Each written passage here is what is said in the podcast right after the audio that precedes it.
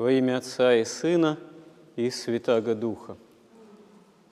Апостол говорит, всегда радуйтесь, непрестанно молитесь. И то, что он это говорит, этот, можно сказать, такой апостольский совет, апостольская рекомендация верующим во Христа, она, безусловно, имеет свои основания, потому что истинная радость, она является радостью о Христе воскресшем, является радостью о том, что человеку заблудшему, человеку фактически погибающему по своему греховному устроению, который берет начало еще в Адаме и Еве, достойному этой погибели, поскольку вне Бога, вне прямого общения с Ним – в самом человеке и в самом человечестве нет источника жизни вечной, можно сказать, нет полноты этой вечной жизни.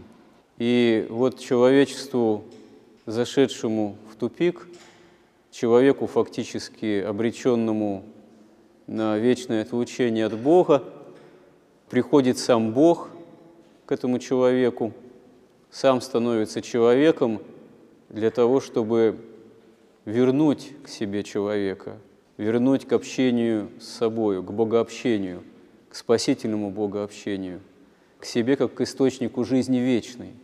И кто обретает веру во Христа, тот обретает вновь этот источник вечной жизни, обретает вновь полноту спасения.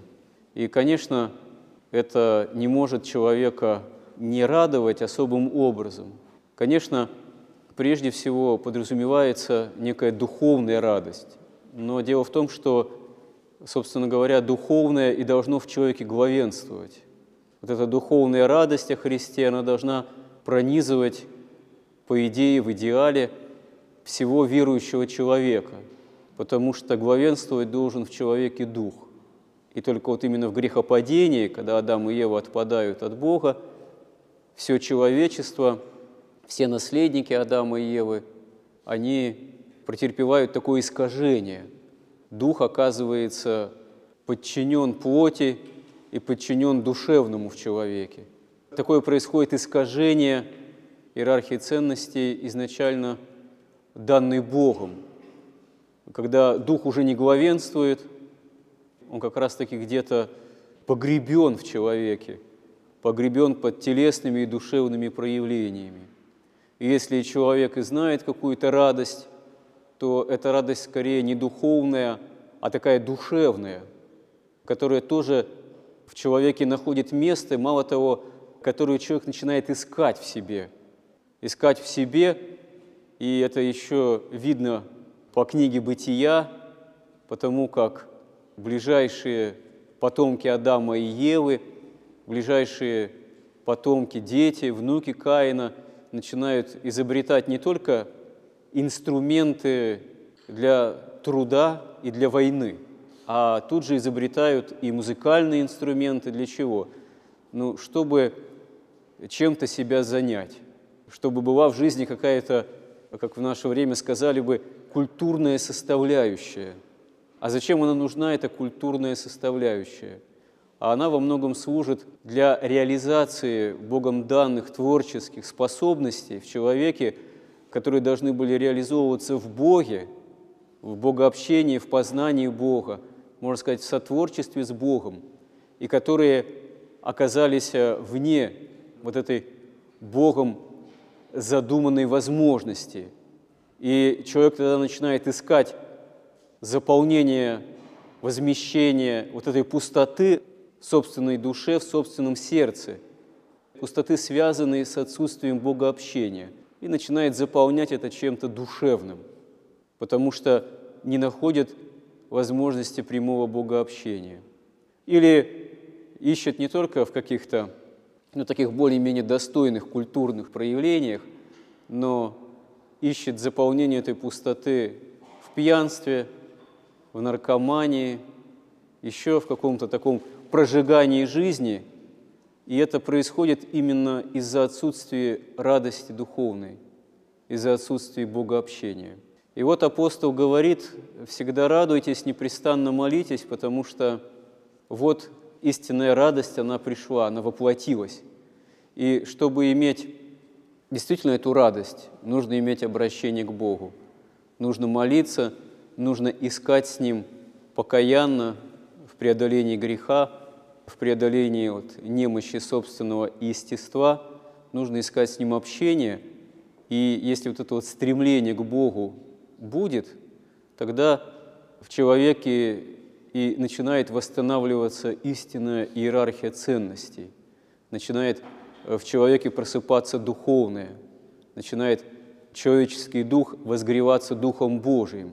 И тогда человеку действительно начинает быть знакома истинная радость, становится ему известно, становится ему желанно, и человек начинает ее жаждать. Почему великие святые, они иногда претерпевали великие такие труды, налагали на себя великие подвиги аскетические, там, тысячи дней, ночей молились на камне, как преподобный Серафим Саровский. Это фактически было такое повторение подвига столпничества, который известен с древности. Ну и другие великие подвиги на себя могли подъять святые, потому что Господь им открывал вот эту великую радость духовную. Они ее или по особому какому-то промыслу Божьему, или по какому-то своему такому искреннему стремлению к Богу прочувствовали. Господь им ее открыл, и тогда они начинали этого искать, потому что осознавали, что они не могут эту радость удержать своими немощными силами. Пораженное грехом человеческое естество оказывается не в состоянии эту радость вместить, полноту духовную. И тогда они ее действительно искали такой победой над собственным пораженным грехом и обуреваемым страстями и естеством через эти вот великие подвиги. И сказано о святых, когда они достигали некой такой меры истинного духовного совершенства, они становились бескорбны. Бескорбны значит не то, чтобы на них не ополчались люди другие, не продолжал ополчаться дьявол, не имея уже части никакой в них. Это не то, что они не болели, не испытывали каких-либо еще скорбей, но даже претерпевая эти скорби, они оставались внутренне уже бескорбными, потому что они достигли полноты единства с Богом, и уже внутренне их скорбь не могла как-то поколебать, в отличие от обычного человека, в отличие от нас с вами, потому что нас малейшие три волнения житейские, они, можно сказать, легко колеблют, потому что эти скорби какие-то внешние, там, проблемы, беды, болезни, они в нас вызывают проявление уныния и внутренней печали, то есть проявление страстей, которые реагируют на эти внешние скорби. Мы ими оказываемся уязвляемы этими скорбями – по собственному маловерию, к сожалению. Мы не можем быть внутренне бескорбны. Но что делать? Надо укрепляться в вере, то есть надо вот эти скорби какие-то, проблемы, трудности воспринимать не как что-то такое бедственное и непонятно почему попускаемое нам, непонятно почему и из чего, собственно говоря, находящее на нас. Как иногда человек, когда испытывает какие-то вот проблемы, скорби, болезни, и так и спрашивает, Господи, а за что же это мне? Ну, дело не в том, что это обязательно попущено за какие-то личные такие неправильные поступки, прегрешения. Хотя это тоже не исключено, но проблема в том, что невозможно все это распутать. Если во всем искать такие причинно-следственные связи, вот здесь я вот так вот согрешил, а мне Господь вот за это послал такую-то скорбь или болезнь. Может быть и так, а может быть и не так. И вообще до конца неизвестно. И вообще, если за каждое наше неправильное там, действие, поступок, мотив этого поступка Бог нам будет какую-то конкретную скорбь посылать, то от нас очень скоро не останется мокрого места, что называется. Поэтому дело не в этом, что Господь обязательно, как компьютер, просчитывает все наши действия, мысли, неправильные поступки, и за каждую неправильность полагается определенная мера, взвешенное наказание. Это не карма все-таки какая-то. Вот. Это невозможно рассчитать. Это можно сойти с ума, если пытаться это просчитывать. Да Господь, Он и не считается с каждым из нас. Конечно, может человек так нагрешить серьезно против заповедей Божьих, что да, Господь попускает ему очевидно за это ту или иную скорбь. Но вот так вот все просчитать и рассчитать невозможно, да и нет нужды. Понятно, что нужно все равно каяться во всех прегрешениях, вот. А если скорби насылаются, значит, их надо воспринимать как горькое лекарство и стараться все равно воспринимать именно их как крест, брать на себя и нести. И недаром говорит Христос в Евангелии, что кто хочет идти за мной и не берет креста своего на себя, тот недостоин меня. Как говорят святые, у каждого человека есть крест собственных скорбей, болезней, трудов и так далее. У каждого человека, и верующего, и неверующего.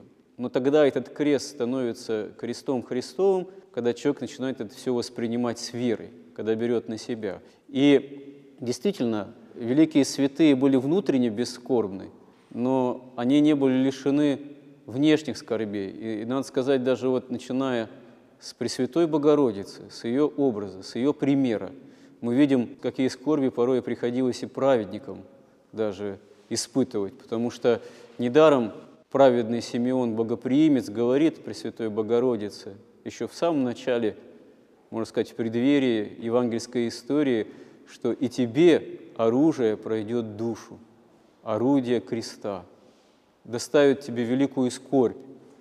Понятно, что не могла Пресвятая Богородица не скорбеть, когда видела крестные страдания собственного сына.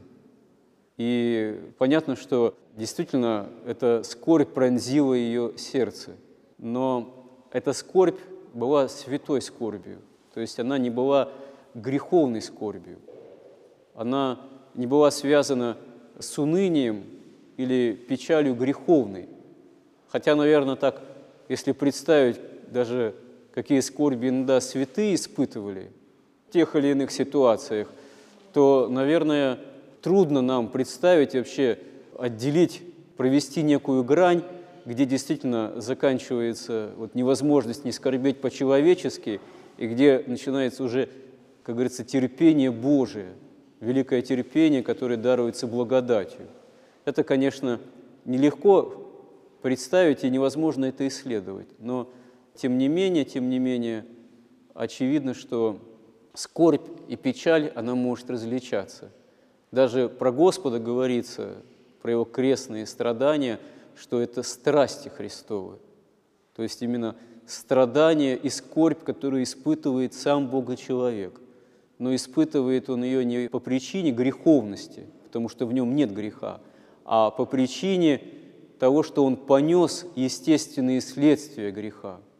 То есть он взял на себя, можно сказать, грех Адамов, будучи ему внутренне непричастен – Грех как смерть, грех как немощь, но не как грех в собственном смысле, и поэтому грех, оказывается, во Христе побежден. И нам истинно даровано не просто спасение, но и избавление в конечном счете во Христе от всех скорбей для жизни вечной и для вечной радости во Христе и со Христом в том числе. Помоги нам, Господи, эту истинную духовную радость обрести.